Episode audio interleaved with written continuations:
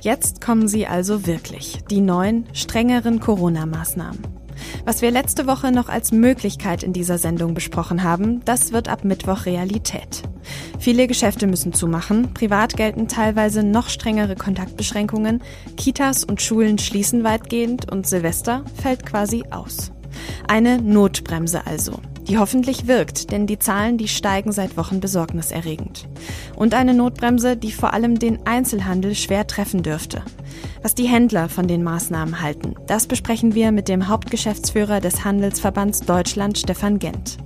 Und wir fragen FDP-Chef Christian Lindner, wie eine langfristige Strategie über den Januar hinaus aussehen könnte. Sie hören den FAZ-Podcast für Deutschland am Montag, den 14. Dezember 2020. Mein Name ist Tami Holderried. Hallo. Hoffentlich haben Sie, liebe Hörerinnen und Hörer, schon alle Weihnachtsgeschenke zusammen, denn ansonsten wird's jetzt ziemlich knapp. Ab Mittwoch müssen alle Läden, die nicht zur Grundversorgung gehören, schließen. Vorerst gilt das bis 10. Januar 2021. Und sich heute und morgen noch in die Stadt zu quetschen, darauf haben wahrscheinlich auch die wenigsten Lust. Weihnachtszeit ist aber eben Shoppingzeit. Nie sonst sind die Geschäfte in den Städten so voll. Bei mir am Telefon ist jetzt Stefan Gent. Er ist Hauptgeschäftsführer des Handelsverbands Deutschland. Hallo, Herr Gent. Ja, hallo, schönen guten Tag. Herr Gent, was bedeuten diese Schließungen in einer so wichtigen Zeit für den Handel jetzt? Ja, zunächst muss man sicherlich sagen, dass auch der Einzelhandel natürlich seinen Beitrag leisten wird und leisten muss, um diese Pandemie noch besser in den Griff zu bekommen, als es heute der Fall ist. Insofern Hygienekonzepte, Abstandsregeln, all das haben wir, glaube ich, die letzten Wochen sehr, sehr gut beherzigt und umgesetzt. Übrigens, der Lebensmittelhandel wird das auch weiter tun. Dennoch hat die Politik entschieden, jetzt die Ladentüre zu schließen für den gesamten Non-Food-Handel.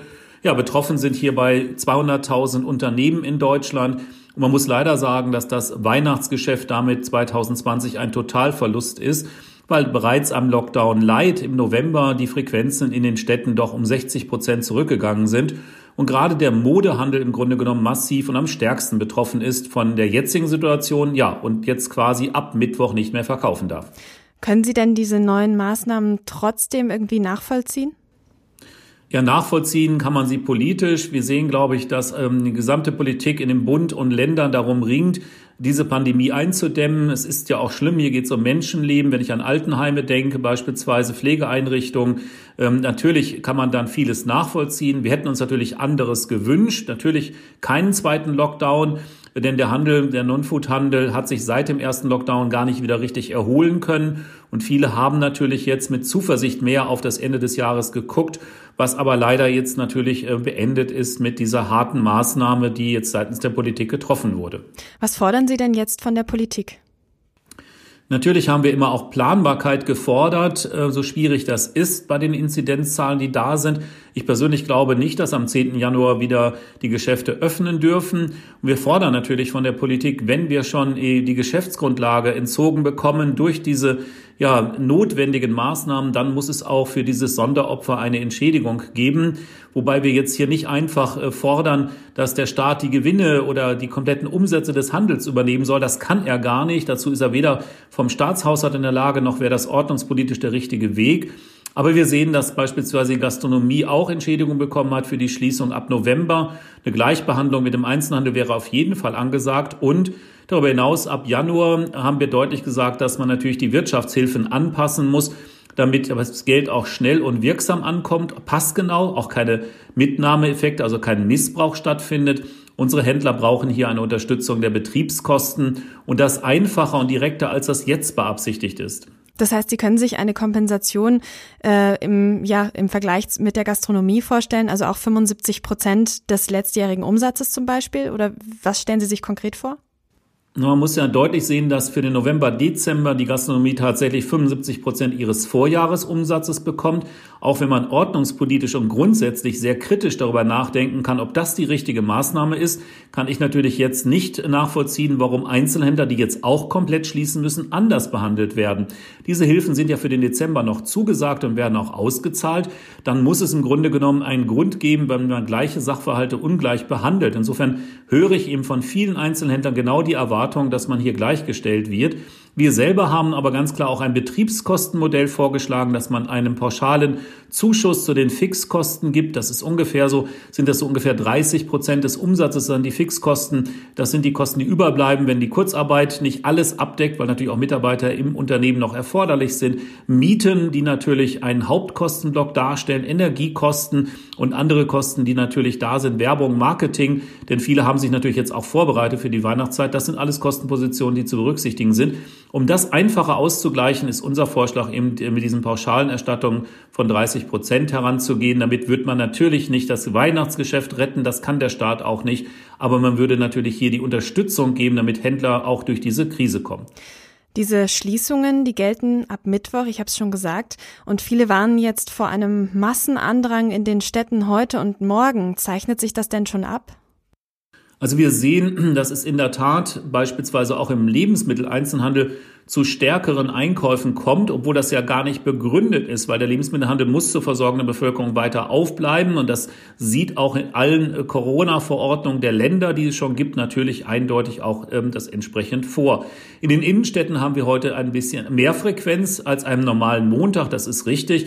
Aber die Frequenzen an diesem Montag und an dem Dienstag werden unter einem Samstag liegen, denn letzten Samstag haben wir in der Tat etwas vollere Innenstädte erlebt. Aber, und das ist die positive Seite, sehr besonnene Kunden und Verbraucher, die sich an Abstände gehalten haben, Hygienekonzepte beachtet haben und es gab auch keine Drängeleien beim Eintritt in die Geschäfte. Wir haben ja hier Begrenzungen. Es gab also teilweise Warteschlangen vor den Geschäften.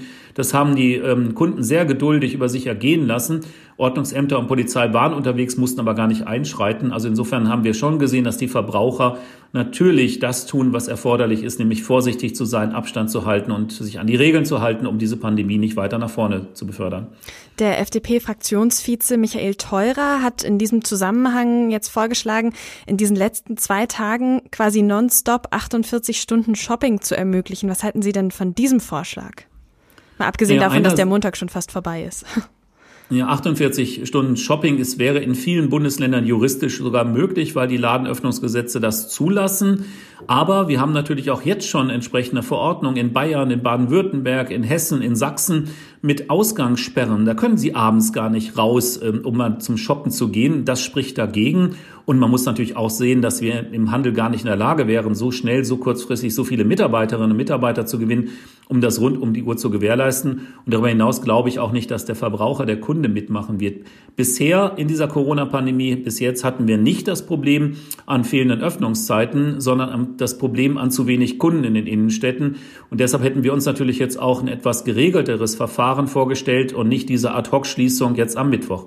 Sie sagen, das Weihnachtsgeschäft, das ist auf jeden Fall jetzt schon verhagelt. Gibt es denn aber in Ihrer Branche schon Ideen, wie dieses Weihnachtsgeschäft vielleicht noch irgendwie ein bisschen zumindest gerettet werden könnte über Online-Verkauf, Versand, Lieferungen oder ähnliches?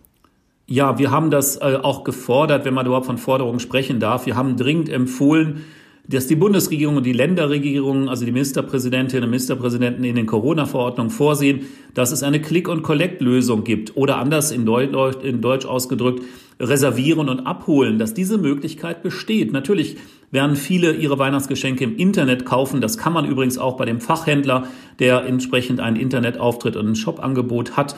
Äh, und das auch äh, zur Verfügung stellen. Insofern geht das auch. Man kann Gutscheine kaufen und was sich im ersten Lockdown bewährt hat, natürlich kann man auch bei seinem Buchhändler, wo man sonst das ganze Jahr einkauft, telefonisch bestellen. Dann werden die Bücher geliefert oder man holt sie ab. Und dieser Abholservice, der in der Gastronomie beispielsweise gang und gäbe ist, der muss auch im Einzelhandel aufrechterhalten bleiben, weil dann nicht nur Umsatz natürlich ein Stück weit gemacht werden kann, damit die Kosten abgedeckt werden können. Damit werden übrigens auch Personalkosten abgesichert und Mitarbeiter, also Arbeitsplätze gesichert. Nein, man hat auch die Situation damit, dass man die Kundenbeziehung aufrechterhält und damit natürlich auch Wesentliches dazu beiträgt, dass es nach diesem Lockdown auch wieder nach vorne weitergeht. Es gibt also trotz Lockdown Möglichkeiten für uns alle, den Einzelhandel vor Ort weiter zu unterstützen. Vielen Dank, Stefan Gent. Er ist Hauptgeschäftsführer des Handelsverbands Deutschland. Vorsichtige Hoffnungen liegen also erstmal auf dem Stichtag 10. Januar. Aber selbst der Handel geht, wie wir gerade gehört haben, nicht davon aus, dass die Maßnahmen danach einfach aufgehoben werden. Vor allem die Opposition fordert deshalb schon länger eine langfristige Strategie im Kampf gegen die Ausbreitung des Coronavirus. Welche Perspektive und welche Ideen könnte es also über den 10. Januar hinaus geben? Das möchte ich den FDP-Vorsitzenden Christian Lindner fragen. Hallo, Herr Lindner. Hallo, Frau Holderried, ich grüße Sie. Herr Lindner, wir haben es gerade schon besprochen. Viele Läden müssen jetzt zumachen. Zuerst mal eine persönliche Frage an Sie. Haben Sie denn schon alle Weihnachtsgeschenke oder müssen Sie heute noch mal los? Es wird dieses Jahr ein sehr kleines Weihnachten sein. Deshalb äh, sind auch weniger am Heiligen Abend zusammen. Genauer gesagt, kleinste Größe. Vermutlich sind wir nur äh, zu zweit. Deshalb gab es nicht so viel zu besorgen und das, was ich brauche, habe ich schon. Die Läden schließen ja jetzt erst ab Mittwoch. Die Bundesregierung ruft aber jetzt schon alle Menschen für heute und morgen zum Zuhausebleiben auf, um eben überfüllte Innenstädte zu vermeiden. Ihr Fraktionsvize Michael Theurer schlägt währenddessen 48 Stunden Shopping vor. Was sagen Sie denn dazu? Das müsste man mit dem Handel besprechen, ob das äh, praktikabel ist. Ähm, äh, all das sind ja nur Notbehelfer, auch wie die Entscheidung vom Sonntag äh, nur den Charakter einer Notbremse hat. Ich weiß gar nicht, wie viele Wochen und Monate wir im Deutschen Bundestag darauf drängen, endlich einen Strategiewechsel vorzunehmen hin zum Schutz der wirklich Gefährdeten, damit in der Breite solche äh, drastischen Maßnahmen mit ihren sozialen und wirtschaftlichen Folgen verhindert werden können. Ich hoffe, dass äh, der jetzige Lockdown genutzt wird, damit wir nicht mehr über Notbremsen und über Kompensationen nachdenken, sondern im kommenden Jahr Schritt für Schritt wieder öffentliches, kulturelles und wirtschaftliches Leben äh, ermöglichen können. Lassen Sie uns darüber später noch sprechen. Zunächst würde ich gern tatsächlich über die akute Situation für den Einzelhandel sprechen. Für den werden die nächsten Wochen ja tatsächlich sehr hart. Wie sollten denn die Händler Ihrer Ansicht nach jetzt unterstützt werden? Es muss, äh, da es ja behördlich angeordnete äh, Schließungen gibt, ähm, eine äh, Kompensation für die ausgefallenen Verluste geben. Das ist völlig klar. Hier hat die Regierung ja bereits erste Vorschläge unterbreitet. Ähm, mir gehen die noch nicht weit genug.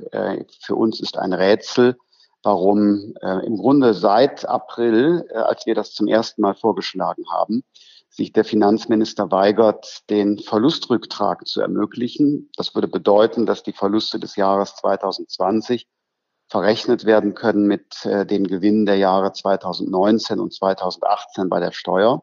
Das ist sehr unbürokratisch schnell über die Finanzämter möglich, hat aber auch bei möglichen Vorauszahlungen oder jetzt äh, eingehenden Steuerbescheiden schon eine direkte Liquiditätswirkung ein Rätsel, warum Herr Scholz sich sperrt, nachdem inzwischen nach einigen Monaten selbst Herr Altmaier sich äh, für diese Idee geöffnet hat. Und die Hilfen, die es gibt, ähm, die müssen äh, rasch administriert werden. Äh, hier fehlt es immer noch an Verwaltungsgrundlagen und Software des Bundeswirtschaftsministeriums, weshalb die Länder nicht handeln können. Das muss beschleunigt werden, auch in der Form von dann Abschlagszahlungen in hinreichender Größenordnung, damit aus der Infektionswelle nicht eine Pleitewelle wird. Hm. Dann sprechen wir jetzt mal grundlegend über die neuen Maßnahmen. Was halten Sie denn grundsätzlich von den Maßnahmen, die gestern beschlossen wurden? Naja, sie sind nachvollziehbar, weil das Infektionsgeschehen in dieser äh, dramatischen Weise zugelegt hat und vor allen Dingen jetzt ja auch äh, hochbetagte Menschen und Menschen in stationären Einrichtungen trifft. Ich sage das nicht, um äh, im Nachhinein Recht zu behalten, aber im Grunde seit dem Sommer äh, haben wir in jeder Sitzungswoche des Bundestages darauf gedrungen, hier mehr zu tun. Und es gibt immer nur scheibchenweise, Schritt für Schritt ein kleines Entgegenkommen der Regierung. Erst heißt es, wir können diese Risikogruppen gar nicht schützen. Dann wird nach Monaten unser Vorschlag der Abgabe von FFP2-Masken aufgenommen, allerdings nur Abgabe an der Apotheke. Gerade bei den Risikogruppen müsste man die mit der Post zustellen. Äh, jetzt, gestern, äh, wird unser Vorschlag aufgegriffen, einer systematischen Teststrategie und Alten- und Pflegeheime dort stärker in den Blick zu nehmen. Für mich ist es auch dort ein Rätsel, warum äh, nicht sehr viel früher die Maßnahmen auf die konzentriert worden sind, wo es ein besonders hohes Risiko eines schwersten Krankheitsverlaufes gibt. Den schweren Krankheitsverlauf, den sehen wir nicht systematisch äh, bei Jüngeren und Menschen ohne Vorerkrankung, aber wir sehen es eben in dramatischer Zuspitzung äh, bei Menschen mit zunehmendem Lebensalter, wenn es über die 80 hinausgeht zumal. Jetzt sollen, Sie haben es gerade selber schon angesprochen, die Mitarbeitenden in Alten- und Pflegeheimen künftig mehrmals pro Woche getestet werden. Ist das jetzt ein erster Schritt in die richtige Richtung Ihrer Ansicht nach? Ja, das ist ein erster Schritt in die richtige Richtung. Das muss umfassen nicht nur die in stationären Einrichtungen Beschäftigten im pflegerischen Bereich, sondern beispielsweise auch Personal im Bereich äh, der Reinigung, äh, Caterer, all die Zugänge in solche stationären Einrichtungen, wo die wirklich äh, äh gefährdetsten Menschen leben, müssen kontrolliert werden. Es betrifft auch die Besucher. Ähm, in einem zweiten Schritt müssen wir überlegen, wie gehen wir, es sind ja gut 900.000 Menschen in stationären Einrichtungen, wie gehen wir darüber hinaus mit ebenfalls älteren und gefährdeten Menschen um, die aber ähm, zu Hause leben. Ähm, also gibt es dort für die Angehörigen etwa die Möglichkeit, an einen Schnelltest zu kommen, wenn sie einen Besuch bei den Verwandten machen? Haben wir exklusive Einkaufszeiten im Handel, damit die besonders Gefährdeten nicht in Kontakt mit anderen kommen?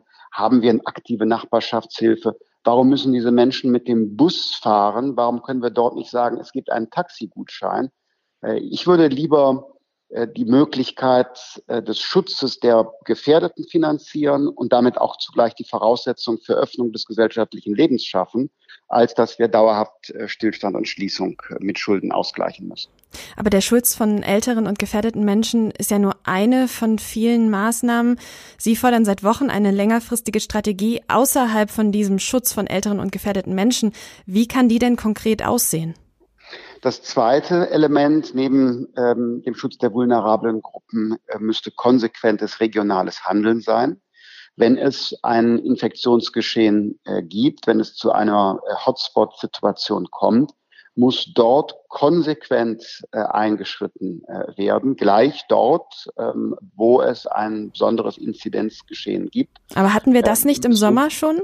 Nein, eben nicht. Also ja, auch in bayerischen Städten waren die Inzidenzen irgendwann bei 270, bevor dann äh, behördlich konsequent eingeschritten worden ist. Gerade in dem Musterland von Markus Söder, der sich immer als Chefbekämpfer äh, inszeniert, haben wir genau dieses konsequente Handeln nicht gesehen. Das brauchen wir.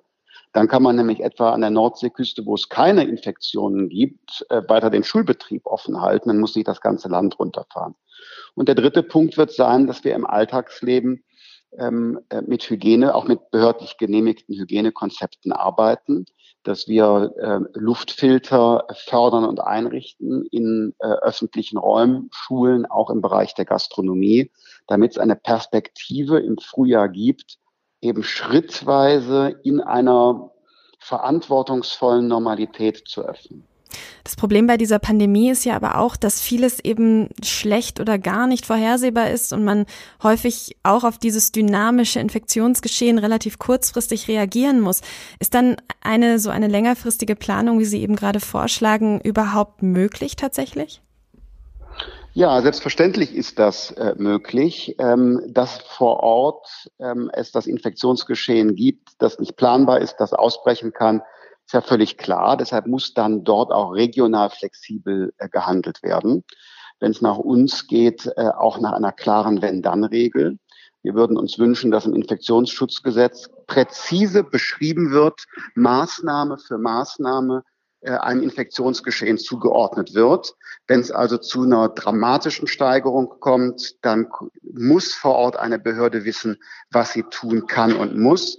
Jetzt ist das alles sehr ungeordnet einander zugeordnet. Und äh, ich glaube, dass deshalb die Handlungssicherheit für Behörden und für die Bürgerinnen und Bürger nicht so gut ist, wie sie sein sollte. Hm. Eine weitere Forderung kommt jetzt gerade auf, die Corona-App auszubauen, damit effektiver zu machen und dafür eben vielleicht auch den Datenschutz hinten anzustellen. Was halten Sie davon? Ich habe noch äh, nichts gehört, wo der Datenschutz äh, der Nutzung oder Ausweitung der App entgegenstehen könnte. Auch der Bundesdatenschutzbeauftragte ähm, hat ja öffentlich beschrieben, dass er keine rechtlichen Bedenken sieht, ähm, bei der App noch zusätzliche Funktionen anzudocken. Äh, was nicht sein kann, ist, dass ähm, die App dazu führt, dass die Menschen äh, gegen ihren Willen komplett transparent sind. Es wird nur dazu führen, dass viele Menschen diese App nicht mehr nutzen. Also die Prinzipien der Freiwilligkeit und der dezentralen Sammlung der Daten, die haben sich aus meiner Sicht bewährt.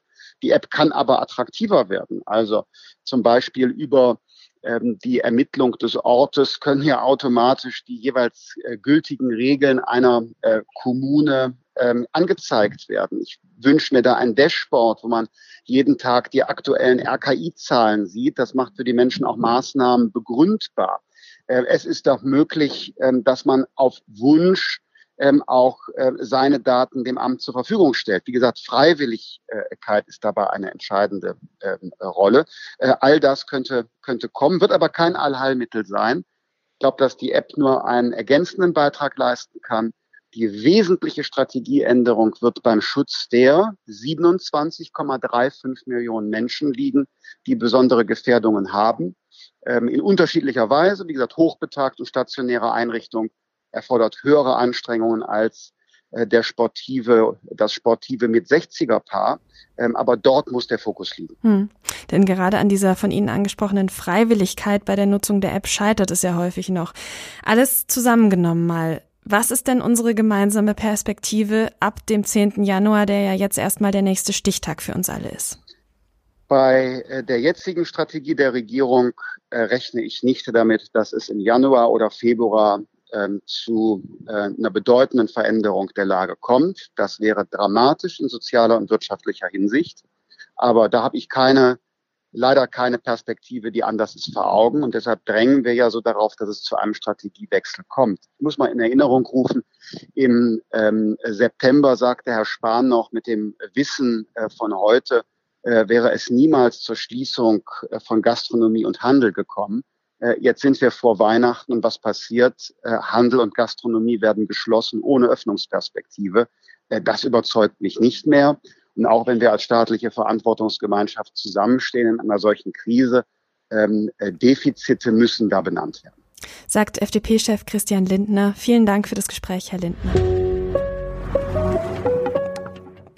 Jemand, der auch schon lange für den gezielten Schutz von Risikogruppen plädiert, ist der Virologe Jonas Schmidt-Schanasit vom Bernhard-Nocht-Institut. Ihn will ich jetzt fragen, was die neuen Maßnahmen aus virologischer Perspektive nützen können und welche Strategie er für das neue Jahr vorschlägt. Hallo, Herr Schmidt-Schanasit. Ja, einen schönen guten Tag. Haben Sie denn eine Theorie, woher die vielen Neuinfektionen jetzt aktuell gerade kommen? Naja, eine Theorie. Man muss nur in die Zahlen gucken und sieht, dass eben ein äh, nicht geringer Teil der neuen Infektionen in Alten- und Pflegeheimen entstehen oder eben auch in betreuten Einrichtungen. Das sind ja nicht nur Alten- und Pflegeheime, sondern dort, wo eben Menschen äh, in bestimmten Einrichtungen längere Zeit zusammenkommen. Und ähm, die haben eben ein besonders hohes Risiko, dass sich dort Infektionen auch sehr schnell ausbreiten, also sehr viele Menschen gleichzeitig infizieren können. Sind die neuen Maßnahmen denn dann überhaupt richtig, die jetzt eher den Einzelhandel einschränken, die Kontakte unter allen Menschen, nicht gezielt unter Risikogruppen? Na, das sind zwei unterschiedliche Ansätze. Mit den neuen Maßnahmen äh, versucht man ja, die Fallzahlen insgesamt in der Bevölkerung äh, zu senken und somit auch das Risiko für die Personen, die, die ein besonders hohes Risiko haben, an dieser Infektionsverkehr auch mitzusenken. Das ist quasi eine indirekte Wirkung. Und dem gegenüber, aber man kann es natürlich und sollte es auch kombinieren, steht eben der verstärkte oder gezielte Schutz dieser Personengruppen. Ich glaube, ähm, beides äh, gehört zusammen. Es ist notwendig, natürlich bei so hohen Infektionszahlen Zahlen, diese Zahl zu senken, weil wir ja eben auch ähm, Menschen haben, die nicht in Heimen untergebracht sind und auch ein äh, erhöhtes äh, Risiko für schwere Verläufe haben. Insofern ist es natürlich auch zwingend erforderlich, hier die Infektionszahlen ähm, in der Gesamtbevölkerung nach unten zu drücken. Aber man darf das andere eben auf keinen Fall vernachlässigen. Man sollte es sogar priorisieren.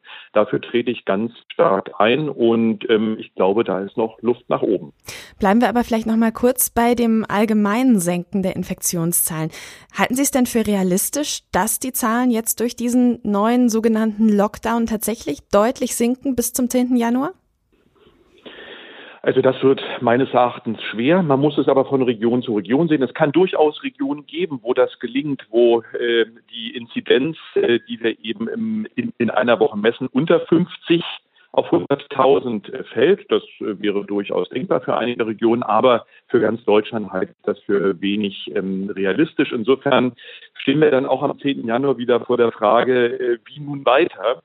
Und vor allen Dingen, wie soll es nachhaltig weitergehen? Weil allen ist ja klar, dass so ein Lockdown, das ist eine Notlösung, eine Notbremse, die erforderlich ist, weil die Situation auch in vielen Krankenhäusern problematisch ist. Aber es ist eben auch nicht mehr. Es ist nicht nachhaltig, weil es natürlich mit wahnsinnig vielen Schäden äh, einhergeht. Ähm, und man muss sich auch nochmal vergegenwärtigen, wie wir eigentlich Gesundheit definieren. Und Gesundheit ist eben nicht nur das Fehlen von Krankheit oder Gebrechen, sondern beinhaltet auch die sozialen Aspekte. Ja, und ähm, da sieht man eben, dass dieser Begriff sehr breit ist und natürlich werden durch so einen Lockdown viele Schäden genau in diesem Gebiet, die ich genannt habe, sozial, kulturell, wirtschaftlich, Bildung, ähm, äh, hervorgerufen. Und das muss man natürlich, das muss die Politik abwägen. Nichtsdestotrotz ist es richtig, jetzt erstmal den Lockdown zu machen, um zu schauen, ähm, erreicht man das gewünschte Ziel. Aber man muss jetzt natürlich schon von heute an äh, sich Gedanken machen und eine nachhaltige Strategie versuchen zu implementieren. Und dazu gehört unter anderem, das ist ein Punkt, ähm, der verbesserte Schutz äh, der ähm, ja besonders gefährdeten Menschen. Mhm. Was braucht es denn für diesen verbesserten Schutz der besonders gefährdeten Menschen, wie Sie sagen? Was braucht es denn dafür konkret? Ja, konkret ähm, das, was jetzt auch schon in einem Punkt äh, jetzt auch beschlossen wurde. Natürlich muss das Personal, was in diesen Einrichtungen arbeitet, regelmäßig, also mindestens zweimal wöchentlich getestet werden bei so einer hohen Inzidenz, äh, die wir momentan haben. Nur das muss eben auch organisiert werden. Das heißt, es reicht nicht, äh, Schnellteste zu verteilen, sondern die müssen qualitätsgesichert gut durchgeführt werden. Also hier wäre es äh, vorstellbar, dass man natürlich mobile Testteams in allen Städten, in allen Gemeinden Deutschlands organisiert, die trainiert sind und die Qualität sozusagen hochhalten können und gleichzeitig auch eine Weiterleitung der Ergebnisse an die Gesundheitsämter sicherstellen können. Das ist ganz wichtig. Und diese mobilen Testteams, die kann man nicht nur in alten Pflegeheimen einsetzen, die kann man auch in Schulen, in anderen Einrichtungen einsetzen, die kann man zu den Menschen schicken, die eine besonders hohe Gefahr sind, aber eben nicht untergebracht sind in Heim, also nach Hause. Also da gibt es viele, viele Ideen. Hinzu kommen natürlich noch die FFP2-Masken. Das ist ja jetzt auch schon ähm, angedacht und das ist auch schon eingeleitet. Dazu gehören Hohl- und Bringedienste, besondere Zeiten für die äh, besonders gefährdeten Menschen, dass sie eben Bus und Bahn benutzen können, dass sie einkaufen gehen können. Aber was am wichtigsten ist, ist letztendlich eine Beteiligung der Bevölkerung an diesen Maßnahmen. Wir sehen jetzt immer sehr viel Appelle oder Verbote. Äh, aber was viel wichtiger ist, dass man die Bevölkerung, und wir haben jetzt ja einen nicht geringen Anteil Menschen, die gerade eben nicht arbeiten können, weil ihre ähm, ja, Betriebsstätten geschlossen sind, dass man die noch stärker einbindet, dass man quasi durch Hohl- und Bringedienste oder durch das ähm, äh, sozusagen durch so eine Art Nachbarschaftshilfe, ich will es mal so ausdrücken, noch viel besser breiter an die Bevölkerung wirkt. Das ist sehr aufwendig, das ist keine Frage, aber es ist eben der Schlüssel, um nachhaltig auch in die Bevölkerung zu wirken, weil jede äh, gute Maßnahme oder eine Impfung oder eine gute Therapie hilft nichts, wenn die Bevölkerung nicht mitgenommen wird. Und insofern drehen wir uns da wieder immer um den gleichen Punkt, dass wenn wir eben die Bevölkerung nicht mitnehmen und einbinden, und das zeigen alle anderen Epidemien, die ich miterleben durfte, Ebola, Dengue, Zika, wenn das nicht gelingt, hilft uns auch ein Impfstoff nichts. Das werden wir sehen, wenn sich eben nicht genügend Leute impfen lassen. Hilft auch die beste Maßnahme nichts, wenn sich eben die Leute nicht an die Maske halten, nicht an den Abstand halten, nicht an die Maßnahmen, die jetzt beschlossen wurden. Also wir kommen wieder zu dem Punkt, wie schaffen wir es, dass wir ähm, die Bevölkerung einbinden und somit mitnehmen. Und wie könnte man das denn schaffen? Man merkt ja bei uns allen gerade so eine gewisse Pandemiemüdigkeit. Haben Sie Ideen, ja. wie man die Bevölkerung mehr mitnehmen könnte tatsächlich? Ja, ich will Ihnen mal ein konkretes Beispiel nennen aus meinem äh, sozusagen früheren Leben. das ist jetzt schon einige Jahre her. Ähm, das Dengue-Virus verursacht jedes Jahr 500.000, äh, 500 Millionen Infektionen, 10.000 Todesfälle. Das ist ein Virus, das von Stechmücken übertragen wird. In Brasilien ist das ein großes Problem und gerade die Armenviertel sind ein großes Problem, die sogenannten Favelas. Da kommen sie nicht rein, sozusagen nicht mit dem Gesundheitsamt, nicht mit der Polizei, nicht mit der Armee. Aber das sind Hotspots für die Dengue-Virus-Ausbreitung und wir müssen da rein, um die Brutstätten für Stechmücken eben zu vernichten. Das gelingt nur mit der Bevölkerung. Wie macht man das? Man kann die, äh, die, die Menschen, die dort leben, eben nicht so einfach ansprechen von außen. Wir sind über die Schüler gegangen. Die waren erreichbar, die konnte man in den Schulen aufklären, wie solche Brutstätten beseitigt äh, werden können. Und das sind die Multiplikatoren. Die sind dann in die Favelas rein, haben ihre älteren Brüder aufgeklärt, die die Drogen verkaufen, die Eltern aufgeklärt. Und so ist es gelungen, durch die Mitnahme einer bestimmten Bevölkerungsgruppe, in dem Fall der Schüler, zu einer Verbesserung der Gesundheit im ganzen Land äh, zu sorgen. Ja, und äh, das ist genau das, der Schlüssel, Community Engagement, Beteiligung der Bevölkerung. Und der Benefit für die Schüler ist, dass sie sozusagen Zugang zu ähm, ähm Wissen, sozusagen zur Ausbildung gehabt haben, weil diese ähm, Fortbildungskurse haben ja außerhalb der Favela stattgefunden. Also ein Benefit für die Bevölkerung und gleichzeitig für die Gesundheit der Gesamtbevölkerung. Das ist mal ein ganz typisches Beispiel, wie so etwas funktionieren kann. Mhm. Erstmal steht jetzt ja für die meisten von uns nächste Woche das Weihnachtsfest an und das wird dieses Jahr natürlich nicht wie immer sein, aber viele wollen trotzdem zumindest ein bisschen Normalität, ein bisschen feiern. Wenn ich jetzt also nicht alleine zu Hause bleiben möchte, was ja unbestreitbar das sicherste für mich und meine Mitmenschen wäre, aber wenn ich das nicht möchte, welche konkreten Handlungsempfehlungen haben Sie denn für ein möglichst sicheres Weihnachten? Ja, die sind ja auch schon vorgeschlagen worden. Man kann in Selbstquarantäne gehen. Das sollte ähm, im Idealfall zehn Tage sein. Das werden die wenigsten natürlich zeitlich hinbekommen. Dann kann man äh, auch fünf Tage eben ähm, äh, sozusagen sich vorstellen und dann einen Test machen. Wenn der negativ ist, ist das die Wahrscheinlichkeit, dass man eben infiziert ist, auch sehr, sehr gering. Also entweder die zehn Tage Variante, Selbstisolierung, äh, man wird nicht krank und hat keinen Kontakt, dann ist das sicher, oder eben fünf Tage oder dann ein, ein Test. Man kann natürlich auch unmittelbar vor dem Zusammenkommen einen Test machen. Und da muss man unterscheiden, ist es ein PCR-Test oder Antigentest. Ein PCR, ein negativer PCR-Test hat durchaus ein viel längeres zeitliches Fenster, wo man sicher sein kann, dass man eben niemanden mehr anstecken kann. Das ist mit Sicherheit ein Tag. Beim Antigentest ist das sehr kurz. Das ist zwei bis drei Stunden. Also da müsste man den wirklich unmittelbar vor der Feier machen hat er die Feier zwei bis drei Stunden und dann ist es aber auch schon erschöpft, was sozusagen die Aussagekraft des Antigentests angeht, also dieses Antigen-Schnelltest. So, diese Teste ähm, werden ja mittlerweile auch in vielen Städten äh, angeboten. Es gibt diese Teststationen. Ähm, da muss man sich eben genau informieren. Ähm, und das ist übrigens auch eine Möglichkeit, wo ich wieder sehe, dieses private Engagement. Das ist äh, wirklich zu begrüßen. Ich sehe es ja in Hamburg, da werden Testcontainer aufgestellt mit PCA-Testen. Da gibt es einen unheimlichen Rand da drauf. Sie sehen also, wie groß der Bedarf in der Bevölkerung ist, sich auch zu schützen und genau diese Information zu haben. Ich bin negativ, okay, dann kann ich zumindest einen Tag äh, eben auch feiern. Und genau das ist, was nachhaltig ist und was uns durch die nächsten Monate tragen wird. Ja, und diese Angebote müsste es natürlich flächendeckend geben. Ja, und ähm, daran muss man eben arbeiten. Und wenn es äh, sozusagen nicht von äh, zentraler Stelle erfolgt, sehen Sie, äh, dann findet es äh, zum Glück, ja, aber natürlich immer noch begrenzt eben äh, im, im, im, äh, sozusagen auf private Initiative statt. Vielen Dank, Herr Schmidt-Schanasit, für Ihre Einschätzung und das Gespräch.